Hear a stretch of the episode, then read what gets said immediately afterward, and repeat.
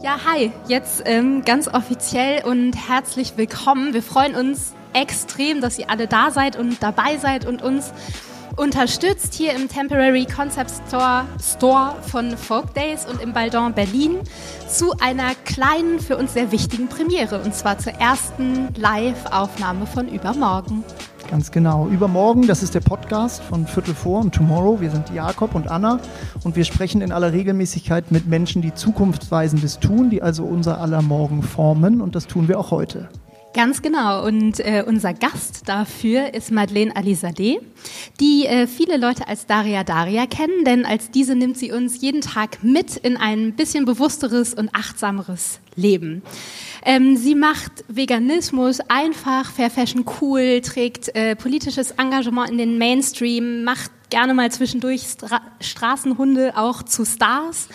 Ähm, Genau, sie spricht TED Talks vom EU-Parlament und äh, zeigt allen, dass es eine Stärke ist, Schwäche zu zeigen. Das macht sie in ihrem Buch, in ihrem Podcast, auf ihrem Blog, äh, zwischendurch mit ihrem Label und äh, wann immer sie kann. Und dabei wirft sie sich äh, aus unserer Warte unermüdlich in neue Themen und Diskurse und ihren Kritikern äh, entgegen und unterhält ihre rund 260.000 Follower im Netz blendend und beweist, aus unserer Warte äh, vor allem immer eins, Rückgrat. Und deswegen möchten wir darüber heute mit ihr sprechen. Die Frage, die über diesem Podcast steht, ist, wie können und wie wollen wir morgen Haltung zeigen? Ganz genau. Los geht's. Wir freuen uns. Also, Maddie. Königin der Nachhaltigkeit steht auf deinem Buch Rücken. Aktivistin, Unternehmerin, das lässt sich ewig fortführen. Anna hat das eben ausgeführt. Äh, das bringt mich zu meiner ersten Frage. Machst du alles richtig? Nein. äh, ich habe das gestern erst in einem Interview gesagt. Ich glaube, es ist ein Trugschuss zu glauben, dass Gutmenschen gut sind oder nur gut sind. Ähm, ich mache vieles falsch. Ich bin oft ein Arschloch. Ich kann manchmal richtig scheiße sein. Ähm, also was Nein. sind das für Momente, in, in denen du, also na klar, du bist ein Mensch auch, aber ich glaube, als dein, dein Follower kann man sich das vielleicht gar nicht vorstellen, was so die Momente sind, wo du halt einen Fehler machst oder scheiße. Was ist ein Fehler für dich? Also ich glaube, Fehler sind Teil eines Prozesses. Also es ist genauso wie ein Kind, das gehen lernt oder krabbeln lernt und dann fliegt es hin und genau das sind Fehler im Leben. Deswegen würde ich Fehler vielleicht gar nicht als Fehler bezeichnen, sondern eben als, es hört sich jetzt so kalenderspruchmäßig an, aber als Möglichkeit zu lernen oder Momente der Erkenntnis. Mm, oder es sind vielleicht auch oft bewusst herbeigeführte Fehler, also Dinge, die man einfach bewusst macht und weiß, dass sie schlecht sind, nämlich einen Langstreckenflug buchen. Du beschäftigst dich ja mit sehr vielen großen Fragen unserer Zeit, mit Klimawandel, mit Rassismus, mit Sexismus. Das sind alles wichtige Fragen, alles fundamentale Fragen fast. Wir haben uns gefragt, was sind die Themen, die dich nachts so wirklich wach halten? Also was ist das, was dich besonders umtreibt bei diesem Riesenspektrum, was du bedienst in deinem Tun? Das ist ganz klar die Klimakatastrophe, weil alle anderen Themen vor allem alle sozialen Themen stehen auch unter dem Schirm der Klimakrise. Das heißt, wenn es die Spezies Mensch nicht mehr gibt, dann werden wir uns auch mit allen anderen Themen nicht mehr beschäftigen können, weil wir dann nicht mehr da sein werden. Sprich, der Klimaschutz steht über dem Recht, meinetwegen der Näherin insofern, als dass sie ja auch nicht mehr nähen bräuchte, wenn die Welt untergeht, ganz brachial gesagt. Ja, und ich glaube, das Thema, das über allem steht, ist die Gerechtigkeit, ähm, von Klimagerechtigkeit bis zu sozialer Gerechtigkeit. Und ich glaube, die Gerechtigkeitsfrage ist die, die sich dann eben so vertikal durch alles durchzieht. Definitiv ja auch durch deine ähm, vielen Themen wir können es manchmal gar nicht fassen, wie du es schaffst, immer wieder neue Themen auch zu deinen Themen zu machen. Klar, Nachhaltigkeit, Naturschutz, äh, Tierrechte und Klima stehen immer über allem, aber du schaffst es ja wirklich, immer wieder Themen zu deinen zu machen. Wie passiert das? Das passiert gar nicht irgendwie strategisch oder bewusst. Ich glaube, ich habe immer sehr intuitiv gehandelt und ich glaube, meine Intuition ist mein stärkstes, meine Superkraft. Yes. Ähm, ich glaube, das ist aber auch eine Kompetenz, die man schulen kann oder die man ja, ähm, formen kann. Mm, Und ich glaube, alle Themen, die mir zufliegen oder die ich dann aufschnappe und äh, dann weiterspinne, das sind einfach Themen, wo ich einfach ein Gefühl habe. Entweder es ist eine, ein, eine Emotion, die aufkommt, sei es Wut oder das Gefühl von Ungerechtigkeit, was auch immer, ähm, oder es berührt mich einfach. Und ich glaube, auf das höre ich einfach ganz stark. Und ich glaube, da habe ich die Fühler einfach so gepolt, dass ich merke, okay, wenn mich das berührt, dann muss es ja eine Schnittmenge mit anderen Menschen geben, die das berührt. Und ich glaube, das zeigt auch, dass es viel mehr Themen gibt, die uns verbinden, als Themen oder Dinge, die uns trennen. Ähm, gibt es trotzdem auch Themen, wo du sagst, das berührt mich zwar jetzt, aber das mache ich jetzt nicht öffentlich? Hm, ja, also es gibt sicher Situationen, wo ich mir zweimal überlege, ob ich mich in ein Thema einmische oder mir zweimal überlege, ob ich jetzt darüber schreibe. Ja. Weil eine Kritik kommen könnte oder weil es dir zu nahe geht? Oder was ist dann der Grund deiner Überlegung, beziehungsweise wann entscheidest du dich für Kontra? Da gibt es, glaube ich, sehr viele verschiedene Gründe. Ein Grund könnte sein, dass ich nicht ganz banal nicht die Ressourcen habe, mich entsprechend in das Thema einzulesen oder Recherche zu betreiben. Und gerade wenn man online tätig ist, muss man sehr wertvoll mit Quellen umgehen und sehr wertvoll mit der Recherche umgehen.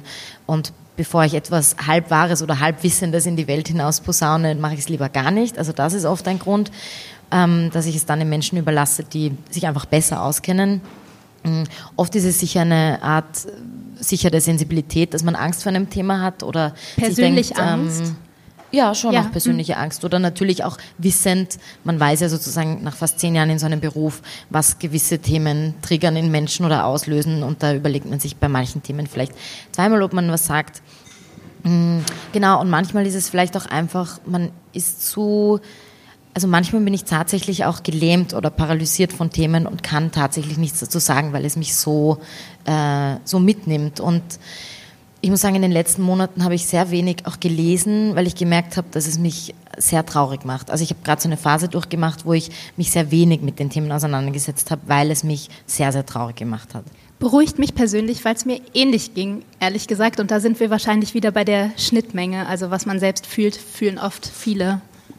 Wir möchten ja heute mit dir über Haltung sprechen. Und äh, wenn man über einen nachhaltigen Lebenswandel, der uns alle irgendwie ähm, umgibt oder umtreibt und dich in deinem Tun ganz besonders, wenn man sich damit beschäftigt, dann äh, hatten wir das Gefühl, dass es immer so irgendwie sich zwischen den Polen, äh, zwischen Verzicht und einem Lifestyle dreht. Und dann gibt es die, die kleine, großartige Greta, die uns ja in einem, einem fast asketischen Stil gerade etwas sehr Verzichtvolles vorlebt. Du in deinem Tun hast, kombinierst das ja schon auch immer mit den schönen Seiten des Lebens. Da geht es auch um, um, um Mode, um Essen, um Genuss, um Reisen. Wie viel, Verzicht, wie viel Verzicht braucht es aus deiner Warte? Es kommt darauf an, welche Menschen wir ansprechen wollen, weil Verzicht ist nicht für alle Menschen zugänglich und verzichten kann nur jemand, der hat. Das heißt, das ist definitiv eine Privilegfrage. Ich spreche definitiv privilegierte Menschen an. Ähm, ich versuche immer auch zu betonen, dass sozusagen gerade die Frage des Lifestyles eine Frage derer ist, die den größten oder schwersten ökologischen Fußabdruck haben. Und das sind tatsächlich die reichen Menschen, ähm, sprich auch die Menschen im globalen Norden. Ähm, das heißt, ich glaube, diese Verzichtfrage auch da, wo Verzicht schön wird oder wo ökologischer Lifestyle schön wird, das ist immer eben diese Privilegfrage und das finde ich aber auch wichtig.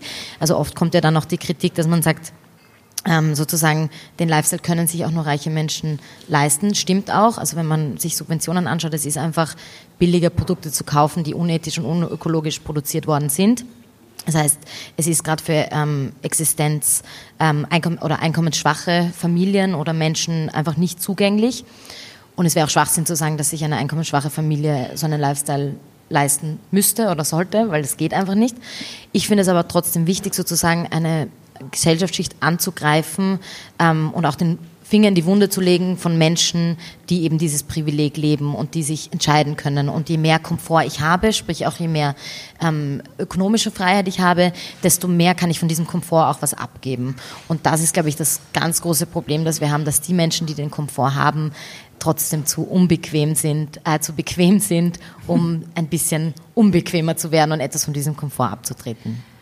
Und die große Frage, die sich mir aktuell so oft stellt, ist, wie kann man sie überzeugen? Weil eigentlich liegt ja so vieles auf der Hand. Also was du gerade gesagt hast, viele Themen, die uns umtreiben, treiben auch andere gerade um. Man bleibt aber so ein bisschen dann ja doch in der Blase. Und es gibt ja gleichzeitig auch privilegierte Leute in dem Mainstream, die ich bremse nicht für Greta-Sticker auf ihren Autos haben. Hast du eine Idee oder was ist für dich der beste Weg, eine breitere Masse zu erreichen oder daran zu kommen und die auch da zu triggern, wo man sie treffen will, nämlich in ihr Mitgefühl?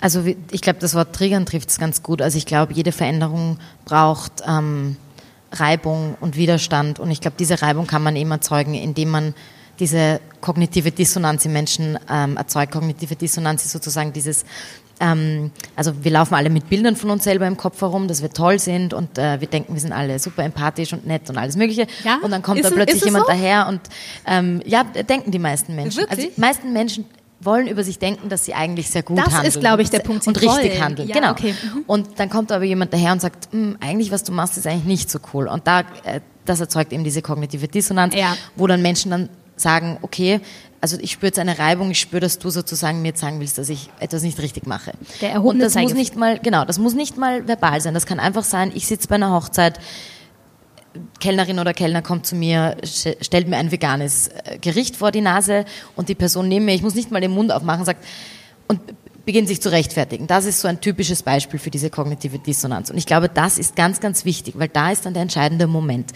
Wie gehe ich mit, diesen, mit, äh, mit diesem Gefühl um? Also als betroffene Person, die sozusagen getriggert wird dadurch begebe ich mich in diesen Prozess der Erkenntnis und äh, bin ich reflektiert und versuche zu lernen und versuche mich zu öffnen oder sozusagen rechtfertige ich meinen Fleischkonsum, rechtfertige ich was auch immer ich tue. Und selbst wenn ich das tue, entsteht ja eine gewisse Reibung und entsteht ja eben der Diskurs. Und ich glaube, dass der Diskurs an sich total wichtig ist, weil es wäre auch nicht erfreulich, wenn wir jetzt alle auf die Straße gehen würden und alle Menschen würden uns sofort glauben, was wir sagen. Also mit wir, wir meine ich die Klimabewegung. Ja. Wäre auch nicht gut, weil sozusagen der Weg der Erkenntnis sollte immer mit Empowering stattfinden und Empowering kann Menschen nur, wenn sie etwas lernen, wenn sie am Diskurs teilhaben können. Was mich kurz noch interessieren würde, wie schaffe ich es, diesen Diskurs dann auch im Freundeskreis, in der Familie, am so-called Stammtisch, ähm, dann wirklich anzutreiben, nicht als getriggerter, sondern als triggernder. Also ich habe jetzt dieses vegane Essen auf dem Tisch und jemand fängt an, sich zu rechtfertigen. Was mache ich?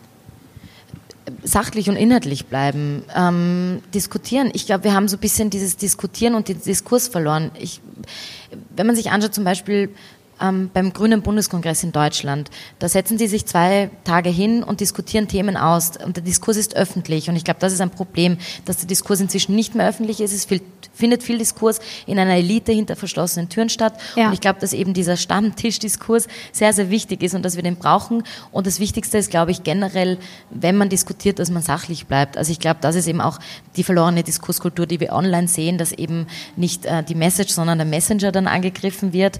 Äh, Gerade wenn es eine Frau ist, gerade wenn sie jung ist und vielleicht nicht so gern lächelt, ähm, dann geht es halt darum, ob sie jetzt gelächelt hat oder nicht und nicht äh, um die Inhalte, die sie mitgebracht hat.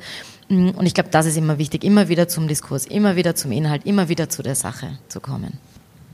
Dem würde ich mich natürlich total anschließen. Trotzdem die Frage, wie, wie leicht fällt dir das? Also weil man ist ja manchmal hin und her gerissen zwischen so einer Radikalität zu sagen, meine Fresse, habt ihr es nicht begriffen?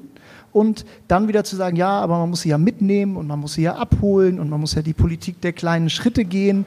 Wie tarierst du das für dich aus? Also dieses, wie sehr reicht man die Hand oder will dann auch lieber boxen in der gleichen Sekunde? Also ich lese gerade ein Buch, da geht es um das Toddler Brain und das Adult Brain, also sozusagen um das, das äh, den limbischen Bereich im Gehirn und dann ähm, dem Adult Brain, das erst mit 28 ausgereift ist. Fand ich auch sehr interessant. Ähm, und ich merke natürlich, dass ich sehr oft in mein Toddler Brain gehe und einfach nur trotzen möchte oder rebellieren möchte oder einfach nur wütend sein möchte oder resigniere oder was auch immer. Ähm, und ich kann es jetzt bewusst gar nicht so richtig austarieren. Das hängt sicher von der Tagesverfassung ab, das hängt davon ab, wer mir gegenüber sitzt, das hängt vielleicht davon ab, wie sehr die Person mich wieder triggert. Also ich glaube, das zeigt auch, dass dieser Prozess ja kein statischer ist, sondern sehr, sehr dynamisch ist und auch reflektiert, dass wir als Menschen einfach, ähm, also jeder gesamtgesellschaftliche Prozess spiegelt sich auch in jedem Gespräch wieder, in jedem Diskurs, spiegelt sich in der Politik wieder und ich glaube eben, dass man das nicht so isoliert betrachten kann und sagen kann, äh, sozusagen man geht in jedes Gespräch äh, immer sachlich und man kann sich immer wieder auf die Vernunft berufen, weil nur vernünftig ist niemand von uns. Auch du nicht? Also hast du das Gefühl, du musstest Doch, sein? Ich schon. Nee, ich aber schon. du schon. Ja. Ach ja, stimmt. Luft und Liebe und überhaupt. Äh, nee, ähm, aber ich, hast du das Gefühl, dass du aufgrund deines Berufes und äh, deiner öffentlichen Wahrnehmung weniger die Möglichkeit hast, wie so ein Toddler zu reagieren? Weil du dich beobachtet fühlst oder dir dann gesagt wird, so, naja, aber müsstest nicht ausgerechnet, du darfst jetzt aber nicht und, und so. Wie gehst du damit um? Und was machst du, wenn du diese Trotzmomente hast? Weil auch du musst ja irgendwas machen, irgendwen anschreien oder einfach mal dich auskotzen. Ja, das macht man dann natürlich hinter verschlossenen Türen im Idealfall. Wie? ähm, äh, man schreit den Partner an. Das ist die, die gesundeste Methode. Das kann ich allen empfehlen. Danke, ähm, wird schon umgesetzt. Nein, natürlich. Also, äh, also zum ersten Punkt, den du genannt hast, natürlich, wenn man in der Öffentlichkeit steht, wird man anders angegriffen, zu einem, bis zu einem gewissen Grad auch zu Recht. Ähm, man trägt ja auch eine gewisse Verantwortung. Das heißt, es ist auch wichtig, Menschen in der Öffentlichkeit auf ihre Verantwortung zurückzuberufen oder zu erinnern. Genauso trägt aber jedes Rädchen in der Gesellschaft eine Verantwortung. Das heißt, ähm, ich bin da nicht exklusiv. Mm, und natürlich ist es nicht, also natürlich hat man eben Momente, wo man kotzen könnte, weil jemand einen mit einem Plastiksträum gesehen hat, den man abbestellt hat, aber dann hat man ihn doch bekommen und dann schreibt jemand äh, auf Instagram, du hast einen Plastiksträum getrunken, dann denkt man sich, geht es jetzt wirklich darum, dass ich an einem Samstag in einem Café einen Plastiksträum in meinem Getränk hatte? Und natürlich frustriert es auch. Ähm, und natürlich ist man auch immer wieder, in, also ich glaube auch als Klimaaktivistin ist man immer wieder in Situationen, wo man ja auch ethisch sich diese Frage stellt, so kann ich das jetzt wirklich machen? Darf ich das jetzt machen? Darf ich zu meiner besten Freundin, zu meiner Schwester nach LA fliegen? Ist das okay? Oder wäre es ethisch vertretbarer oder korrekter, sie nie wiederzusehen? Also ich glaube eben, es ist immer so ein Austarieren. Da sprichst du ja ein, ein Thema an ähm, mit der Klimaaktivistin, die beim äh, Plastikstrohhalm nuckeln erwischt wird und dann sozusagen dafür abgestraft. Das erleben ja, glaube ich, sehr viele Menschen, die versuchen, etwas richtig zu machen, die dann besonders harscher Kritik sich ausgesetzt sehen. Also Greta ist jetzt das extremste Beispiel. Wie erklärst du dir das, dass Menschen, die sozusagen Haltung zeigen, die für was einstehen, die irgendwie Vorbild sein wollen, dass die besonders ans Kreuz genagelt werden? Die Gutmenschen. Ich glaube, es ist sehr simpel. Ich glaube, grad da, dass gerade diese Menschen diese kognitive Dissonanz, von der ich vorher gesprochen habe, in Menschen auslösen. Das heißt, diese Menschen triggern in anderen Menschen einfach das Wissen, dass sie vielleicht doch nicht so richtig handeln oder triggern in ihnen die Erkenntnis, dass sie, dass sie sich engagieren müssen oder etwas tun müssen oder vielleicht auch einfach anderer Meinung sind. Und ich glaube, diese Menschen, die eben dann sozusagen das triggern, bieten dann natürlich auch wiederum die perfekte Projektionsfläche, um dieses ungute Gefühl wieder zurück zu projizieren. Ähm, ich glaube, dass gerade Frauen, die sehr laut und sehr präsent sind und Raum einnehmen, immer noch innerhalb der patriarchalen Struktur auch die perfekte Projektionsfläche bieten, weil es immer noch sehr viele Menschen gibt, vielleicht auch nur unterbewusst, viele von ihnen, ähm, weil sie sozusagen innerhalb einer Konvention das so gelernt haben, immer noch nicht wollen, dass Frauen Raum einnehmen. Und ich glaube, man sieht es ja auch bei Luise Neubauer, bei Alexandria Ocasio-Cortez, bei, ähm, bei Greta Thunberg, man sieht, dass es dann eben immer wieder auch darum, gerade darum geht, dass sie Frauen sind und darum, dass sie nicht gelächelt haben oder darum, dass sie einen roten Lippenstift getragen haben oder nicht. Also da merkt man auch immer, dass Gender doch noch eine Frage ist innerhalb dieses Diskurses und dieser Diskussion. Glaubst du, dir, der würde anders geführt werden, der Diskurs, wenn Greta ein Junge wäre? Ja. Inwiefern?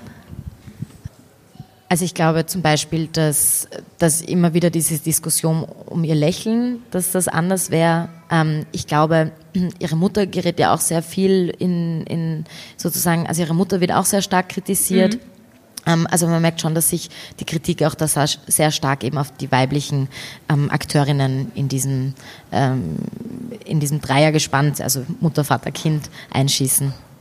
Ähm, du bist ja auch eine Frau, auf die sich Leute ja. einschießen.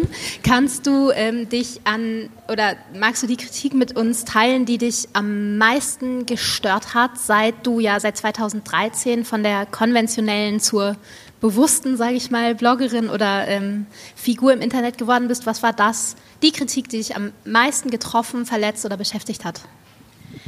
Es war nicht unbedingt Kritik, es war eine Art der Berichterstattung und das war, wie ich diesen Sommer für die Grünen symbolisch kandidiert habe am letzten Listenplatz. Und das war dann am Tag, nachdem das verlautbart wurde, wurde in allen Medien und dann wurde halt getitelt, erste Influencerin in der Politik, blablabla.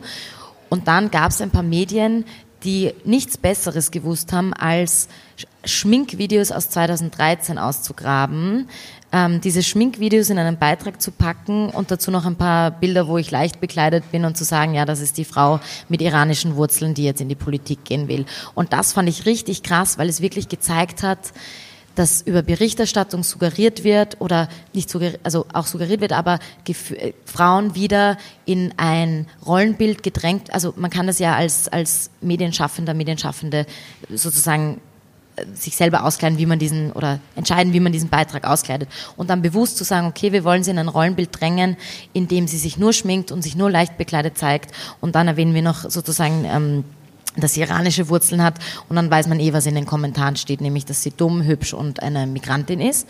Ähm, und das fand ich, also das hat mich tatsächlich verletzt, weil es sozusagen, weil es sehr wenig um die Kompetenz an sich ging. Es ging sehr wenig darum, was ich die letzten Jahre gemacht habe. Und es hat mir einfach gezeigt, eben, was patriarchale Struktur auch bedeutet, mit äh, sozusagen im Rahmen einer Berichterstattung, wo, äh, wo man dann Frauen eben wieder in dieses Rollenbild zwängen will. Mir zeigt das ehrlich gesagt auch wieder was zu, diesem, zu dieser Empathiefrage, weil wenn du sagst, es waren Kollegen, die ja äh, A, in der Lage sind zu recherchieren und äh, B, natürlich genau wussten, dass du seit 2013 schon andere Sachen machst und dann trotzdem sich so entschieden haben. Ähm, ich stelle mir immer noch die, die Frage, wie man davon wegkommt und hin zu einer Vermittlungskompetenz, die halt ein bisschen feinfühliger ist, damit man nicht immer wieder bei diesem gleichen lahmen Draufhauen ankommt. Ich äh, erwarte von dir nicht die Pauschallösung, aber ich muss es leider nochmal ansprechen, weil es ja eigentlich wieder auch so ein,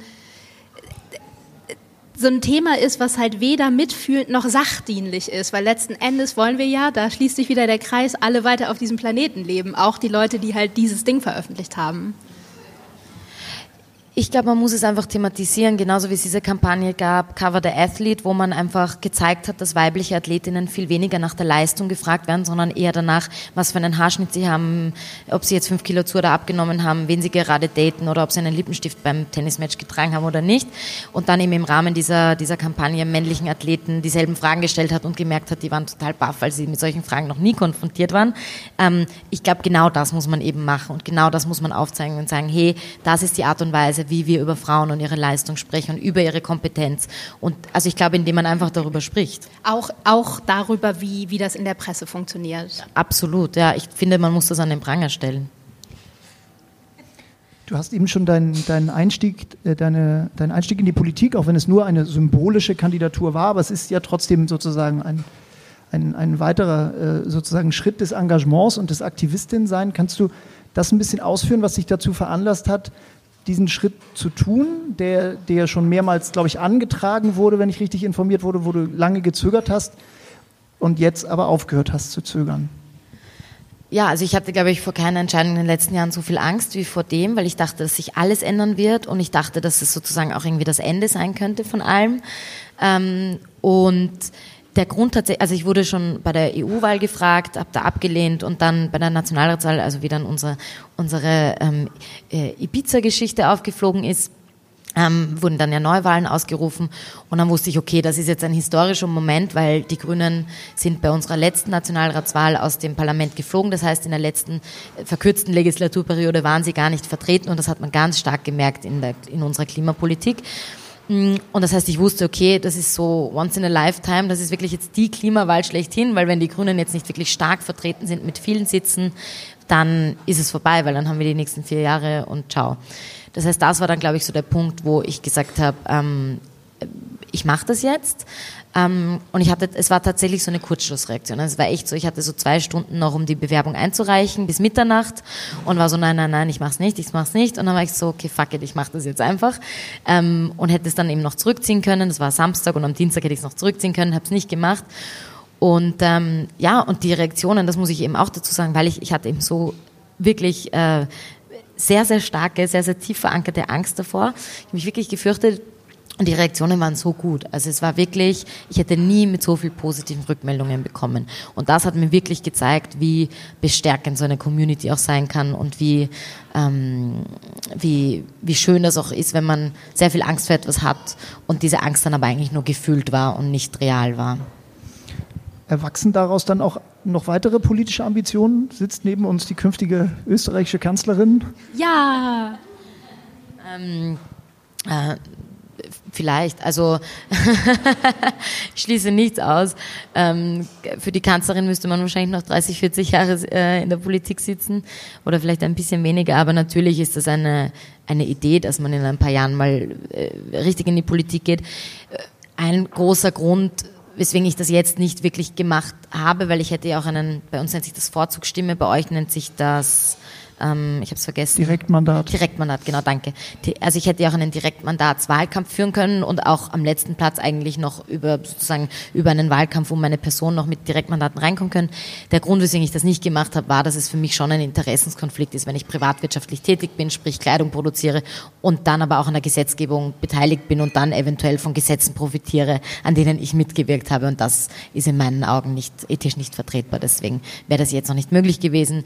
Ergo wenn ich das wirklich mache, Vollzeit, dann mache ich nur noch das.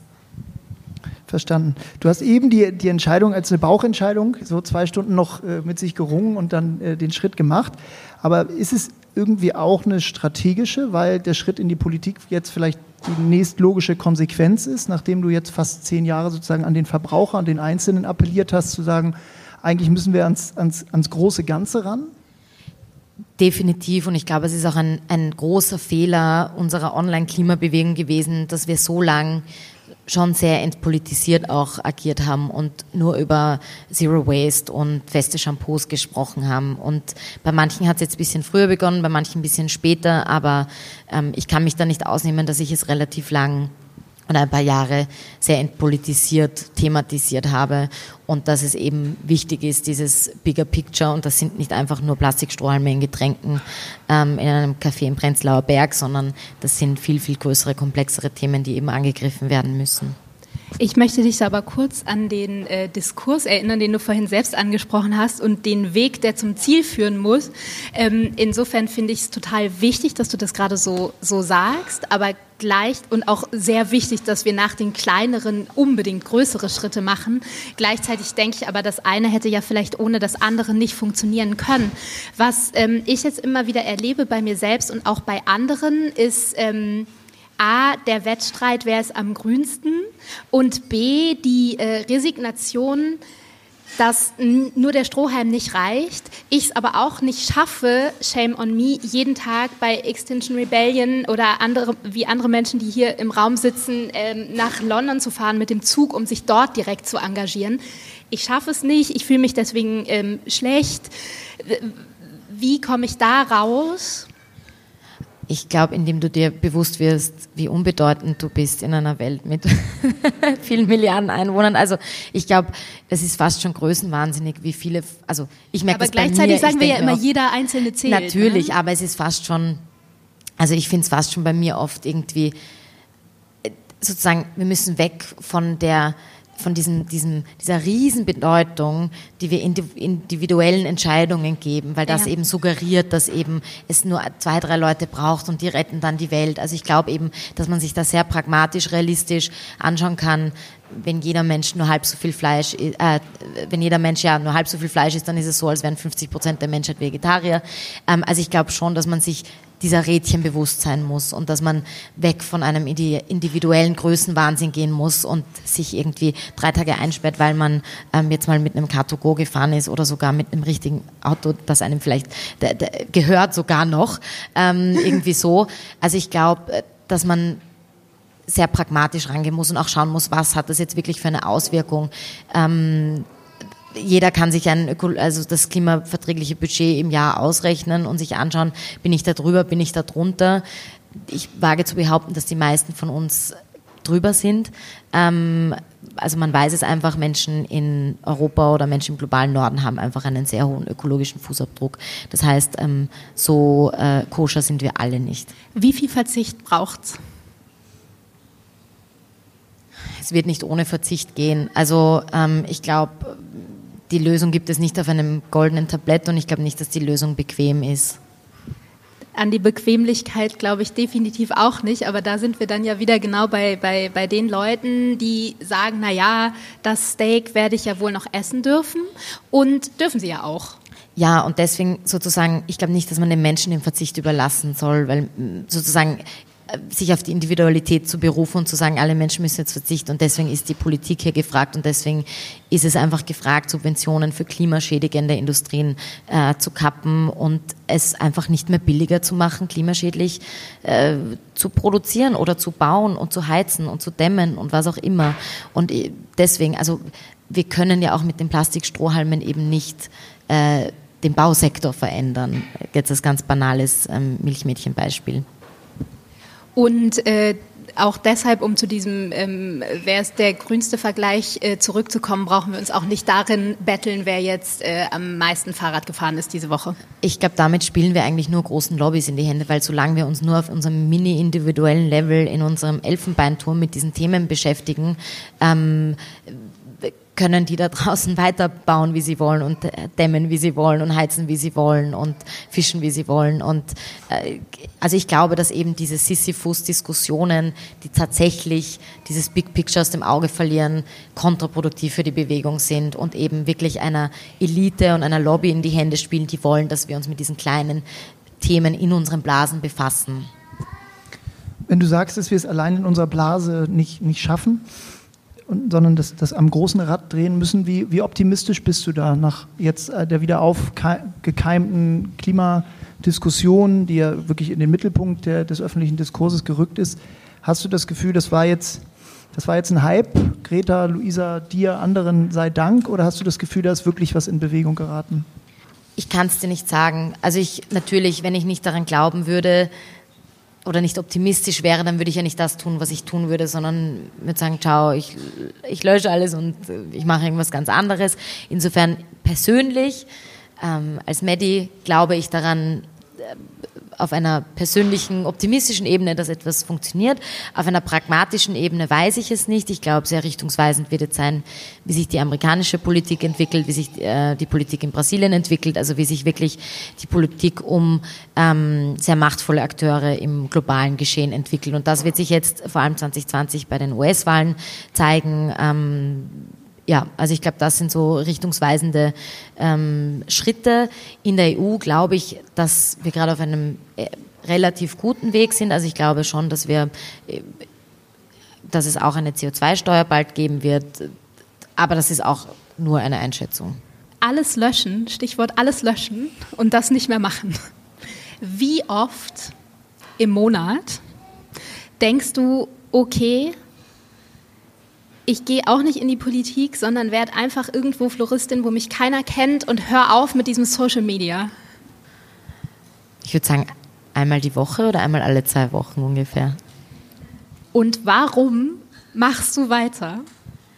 Also die sehr löbliche Antwort ist, oder die sehr noble Antwort ist, weil es mir irrsinnig viel Spaß macht und ähm, weil ich dran glaube und auch eine sehr ehrliche und realistische Antwort ist auch, dass es mein Job ist und ein irrsinniges Privileg ist, diesen Job ausüben zu dürfen ähm, und diesen, ähm, ja, dieses Privileg le leben zu dürfen und sozusagen sich eines Privilegs entledigen zu wollen äh, oder zu können, diese Entscheidung treffen zu können, sozusagen würde ja eben auch bedeuten, eine riesige Verantwortung aufzugeben. Und das fände ich moralisch und ethisch ähm, nicht Verwerflich. in Ordnung. Verwerflich. Verwerflich. Ähm, und du kannst ja auch sehr, sehr viele Menschen erreichen. Denkst du, dass ähm, man Social Media, ich finde, es hat ja immer noch so ein bisschen so diesen, ich weiß nicht, wie du es fühlst, du bist ja auch ähm, in deiner, also unter den Bloggern wahrscheinlich eher privilegiert, weil du natürlich auch zu Recht als Journalistin wahrgenommen wirst und äh, trotzdem haftet ja diesem ähm, Bloggerberuf auch immer so ein bisschen so, ach, da kommt die kleine Bloggerin, das so ein bisschen an. Dabei habe ich teilweise das Gefühl, dass man vielleicht über Social Media mehr Leute erreichen kann als über ein Feuilleton von der Bildungsbürgerzeitung. Ist das so? Ist es nicht so? Oder was wäre eine Alternative, die alle mitnimmt? Es wird weniger, aber es findet immer noch statt. Also ich werde immer noch geduzt, wenn alle anderen gesitzt werden. Ähm, ich werde immer noch äh, ja fast schon teenagerhaft oder jugendlich behandelt oder oft denkt man, ich wäre eine 16-jährige YouTuberin. Also das passiert sehr, sehr oft. Mm, ich wurde jetzt zum ersten Mal in einem österreichischen Medium als Podcasterin und Autorin bezeichnet. Das ist mir tatsächlich aufgefallen, dass das dort so stand. Mm, man muss tatsächlich, habe ich das Gefühl, mehr leisten, auch als Frau nochmal mehr leisten, glaube ich. Ähm, vor allem, wenn man nicht hausieren geht mit irgendwelchen Titeln, die man hat oder Stunden, die man hat. Und also ich muss schon noch dazu sagen, in Österreich ist es wirklich immer noch ein sehr harter Kampf, vor allem ähm, mit ähm, lustigerweise, also ich bekomme sehr viel Hass aus der rechten Ecke, aber ich bekomme auch sehr, sehr viel Hass aus der linken Ecke, vor allem aus der linke, linksextremen Hälfte, die mich als sehr ähm, ähm, neoliberal wahrnimmt und linksliberal. Und das ist tatsächlich immer noch ein harter Kampf zu sagen, ähm, ich spreche nicht nur über Mascaras. Auf die Gefahr hin, mich äh, hier sehr unbeliebt zu machen, aber trotzdem die Frage, du hast gerade schon gesagt, dass ich oft an der Kritik an, an, an äh, Klimaaktivisten, Aktivistinnen auch, auch so Sexismusbahn bricht. Aber denkst du manchmal, wenn ich dieses, ich werde hier immer geduzt, ich werde hier als die kleine YouTuberin irgendwie äh, wahrgenommen, denkst du dann manchmal, okay, vielleicht muss ich deswegen auch sozusagen meine alte, mich meiner alten Rolle als, als Influencerin im klassischen Sinne irgendwie entledigen, weil da ist ja auch sozusagen einfach immer noch Content dabei, der dich sozusagen gut gelaunt am Strand zeigt oder wo es irgendwie dann doch um Mode geht und wo es plötzlich so ausbricht aus, der, aus den harten politischen Realitäten, die du sonst ansprichst, dass du manchmal denkst, okay, vielleicht muss ich mich sozusagen total drauf committen auf dieses neue Thema, um da mehr Akzeptanz zu gewinnen? Also ich habe drei Jahre lang über Schminken gesprochen und über Mode und sechs Jahre lang spreche ich jetzt über nachhaltige Themen. Ich glaube, es gibt sehr wenige Menschen, vor allem auch Männer, wage ich zu behaupten, die in einem Beruf noch sozusagen angesprochen werden oder sozusagen wahrgenommen werden als der Typ, der vor sechs Jahren mal, keine Ahnung, Flyer ausgeteilt hat. Also ich ähm, finde, ich finde, es ist unverhältnismäßig, wenn jemand sich sozusagen zwei Drittel seiner Karriere mit einem Thema auseinandersetzt und dann sozusagen auf das eine Drittel festgenagelt wird, immer wieder noch. Und an sich ist es ja auch legitim. Also es ist ja sozusagen, wenn wenn man eine Biografie von einem Menschen liest oder es ist ja auch Teil des Weges und ist ja auch total wichtig und ich schäme mich auch nicht dafür. Aber ich glaube, es ist schon wichtig, immer wieder zu betonen, dass wir mit der Narrative, die wir in die Welt hinaustragen, gerade für Frauen in der Klimabewegung, immer sozusagen eine gewisse Kompetenz äh, bekräftigen und untermalen oder eben das Gegenteil damit bewirken. Und jetzt kommst du. Ähm, du hast gerade gesagt, das muss ich nochmal nachfragen, wenn du in die Politik, ähm, also wenn du, wenn du dich aufstellen lässt für diese Liste der Grünen, könnte alles vorbei sein. Was heißt alles vorbei? Oder was, was meinst du damit? Wovor hattest du da genau Angst? Naja, also ich glaube, wenn man sich mal das, also das war zumindest mein Glaube, wenn man sich das parteipolitische Mäntelchen umhängt, dass es dann für viele Menschen ist, noch mit einem zu, unmöglich ist, mit einem zu interagieren, dass sozusagen viele dann einfach sagen, okay, alles, was du jetzt machst, ist politische Agenda und ich kann gar nicht mehr wissen, ist das jetzt, bist das jetzt du als Privatperson, bist das du mit Parteiagenda und äh, also das, das habe ich Ist das wieder dieser Trigger, wie bei dem veganen Teller auf der Hochzeit? Ich glaube, es ist wie Parteipolitik funktioniert. Ah. Also ich glaube, dass sozusagen einfach Parteipolitik nochmal was anderes bedeutet gesellschaftlich als einfach meine Pri Meinung als Privatperson, wobei ich ja eben nicht nur als Privatperson auftrete. Aber ich glaube auch, und das sozusagen, da habe ich meine eigene Meinung revidiert oder das, woran ich glaube, revidiert, äh, sozusagen, es ist nicht schlimm, parteipolitisch Bekenntnis und Farbe zu zeigen und es ist wichtig, das zu tun. Sollten äh, mehr Leute das tun, die äh, sich einen Klimawandel äh, ähm, also ein besseres Klima wünschen?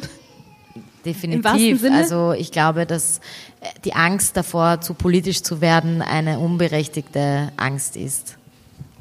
Ähm, auch hast du gesagt, in diesem ähm, Moment des nicht entscheiden Könnens, das war eine Bauchentscheidung, aber brauchst du trotzdem jemanden, mit dem du das besprichst? Also machst du diese Entscheidung mit dir selbst aus oder brauchst du ein Gegenüber?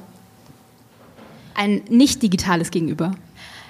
Also ich habe gelernt, nicht zu viele Menschen zu fragen. Also das ist so, wie wenn man irgendwie ein neues Logo irgendwie zehn Menschen zeigt und dann ist man immer noch nicht klüger, weil man zehn verschiedene Meinungen bekommen hat.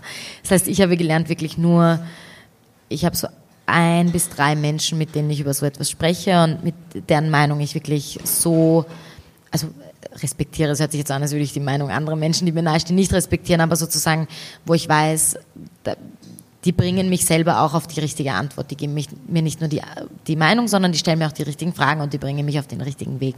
Und deswegen würde ich sagen, ja, also ich bespreche es mit Menschen, aber wirklich nur mit sehr wenigen, weil eben zu viele Meinungen dann für noch mehr Chaos im Kopf sorgen.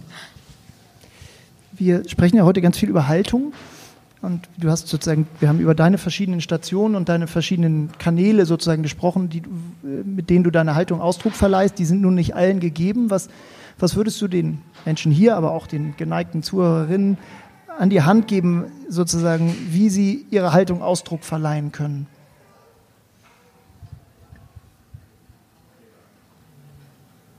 Oder vielleicht Nachfrage, wenn viele das Gefühl haben, das politische System ist es irgendwie nicht oder fühlt sich altbacken an? Was sind die Orte sozusagen oder die Plattformen?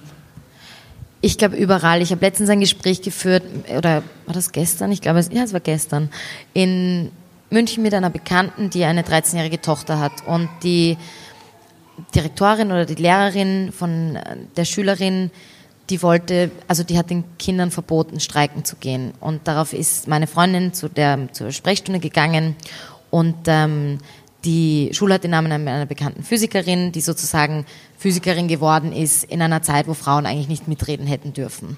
Und die Lehrerin hat äh, zu der Mutter gesagt, ähm, ja, aber sozusagen, wir müssen uns schon an die Regeln halten und das ist wichtig, dass die Schülerinnen und Schüler im Unterricht bleiben. Und es ist sehr wichtig, eben sich an die Regeln zu halten. Und dann hat meine Freundin zu der Lehrerin gesagt oder zu der Direktorin, ich habe, ich habe nicht, ich habe, ich weiß nicht, wie es genau war, aber hat dann gesagt, na ja, also hätte diese sehr bekannte Physikerin nicht ähm, die Regeln gebrochen, dann wäre die Schule heute nicht nach ihr benannt. Und ich glaube, das sind so die Momente, das ist für mich wirklich Haltung zeigen. Also ich glaube, alle anderen Dinge sind für mich fast schon selbstverständlich, nämlich, dass man auf die Demos geht, dass man sich an Klimabewegungen anschließt, dass man wählen geht, dass man die richtige Klimapolitik wählt, dass man im Alltag die richtigen Entscheidungen trifft. Aber ich glaube, in solchen Situationen, wo es wirklich möglich ist, Schalter in Menschen umzulegen, wo es wirklich ist, gute Argumentation aufzubringen, wo es wichtig ist, auch ähm, eben in, in Dingen, die vermeintlich Small Scale sind, wirklich Big Scale ähm, Effekte zu haben. Und ich glaube, das ist für mich so dieses Sinnbild von Haltung bewahren. Ba da da da.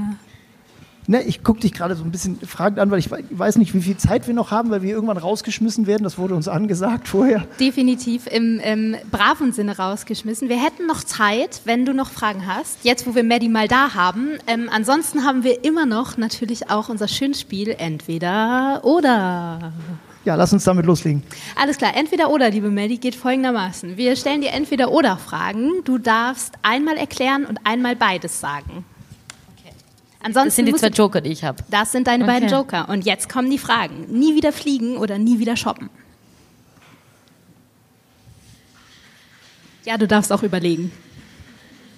Was für Optionen habe ich nochmal? Ich darf beides sagen oder? Einmal darfst du erklären, okay. einmal darfst du beides sagen ja. und sonst musst du dich entscheiden. Nein, dann würde ich sagen, nie wieder shoppen. Mit Nazis reden, ja oder nein? Ja. Da, ja, da möchte ich mich erklären. Das ist wichtig, da glaube ich, ähm, zu erklären. Ich glaube, man darf Nazis gerade in Österreich den Identitären keine Bühne geben. Also ich glaube sozusagen, dass man den Parolen keine Bühne geben darf, aber ich glaube schon, dass sozusagen Gespräche stattfinden müssen. Ähm, ich glaube, dass Austausch stattfinden muss. Man hat in Österreich gemerkt, in den gerade ländlichen Gegenden, wo es den geringsten Anteil an Migrantinnen und Migranten gibt, war die Wahl, war sozusagen das Wahlergebnis am rechtesten. Das heißt, da merkt man auch, da fehlt es eben an Gesprächen. Deswegen glaube ich, ja, Gespräche sind wichtig, Bühne, nein. Eher Journalistin oder eher Aktivistin? Oder eher Politikerin, fragen wir uns nach diesem Gespräch. Eher Aktivistin. Partei oder Demo? Partei. Darf ich mich wieder klären? Nein, ich darf nicht. Ich glaube, der Wirkungsradius, sozusagen der Wirkungshebel. Wobei, was bedeutet Partei? Bedeutet Partei, dass ich nur Mitglied der Partei bin, dann die Demo, oder bedeutet es, dass ich in einer äh, machtvollen politischen Position bin? Wir fanden einfach, die Frage klang gut. Und habt ihr euch viel dazu überlegt? Und wir finden, dass du auch, wenn du ähm, Partei wählst, noch auf Demos gehen dürftest. Ja, okay, ja das Spiel läuft nicht so, wie ihr euch das vorgestellt habt. Naja, Immerhin lachen die Leute jetzt mal insofern. Ich wollte gerade sagen, komm, dann komme ich nochmal mit einer Frage, die, wo wir uns erst überlegt haben, ob sie zum Gespräch passt. Aber ich will es einfach wissen. Ähm, wo ist Maler? Wo ist Maler? Dazu habe ich auch noch eine Frage. Soll ich die einschieben? Das ist meine letzte Frage. Nee, meine letzte Frage. Die Malerfrage spare ich mir zum Schluss. Denn sie ist auch äh, in diesem Spiel. Jetzt kommt aber noch eine Modefrage. Und zwar Fair Fashion oder Secondhand? Für immer? Für den Rest des Lebens? Für immer, immer, immer. Auch darüber hinaus. Ja, dann Secondhand. Laut oder leise? Laut. Barfuß oder Lackschuh? Lackschuh? Ich habe noch nie einen Lackschuh getragen, barfuß. Damit haben wir die Antwort. es bleibt die, die Hundefrage, die stellen. Es bleibt die Hundefrage. Und zwar sind Hunde die besseren Menschen, hat Jakob gesagt. Ich wollte, was, das ist gar kein Entweder-Oder. Ist Suggestivfrage. Wir alle kennen die Antwort. Ich brauche es gar nicht sagen. Das würde ich auch sagen. Und damit sind wir am Ende dieses großartigen Gesprächs. Vielen, vielen Dank an ähm, Folk Days, die uns diesen Rahmen äh, geliefert haben, Danke. sozusagen. An äh, Lilly von Tomorrow und äh, natürlich an das Baldon und vor allem, allem, allem an Madeleine. Vielen Dank, Maddie. Vielen Dank, Berlin, dass wir hier sein durften. Vielen Dank.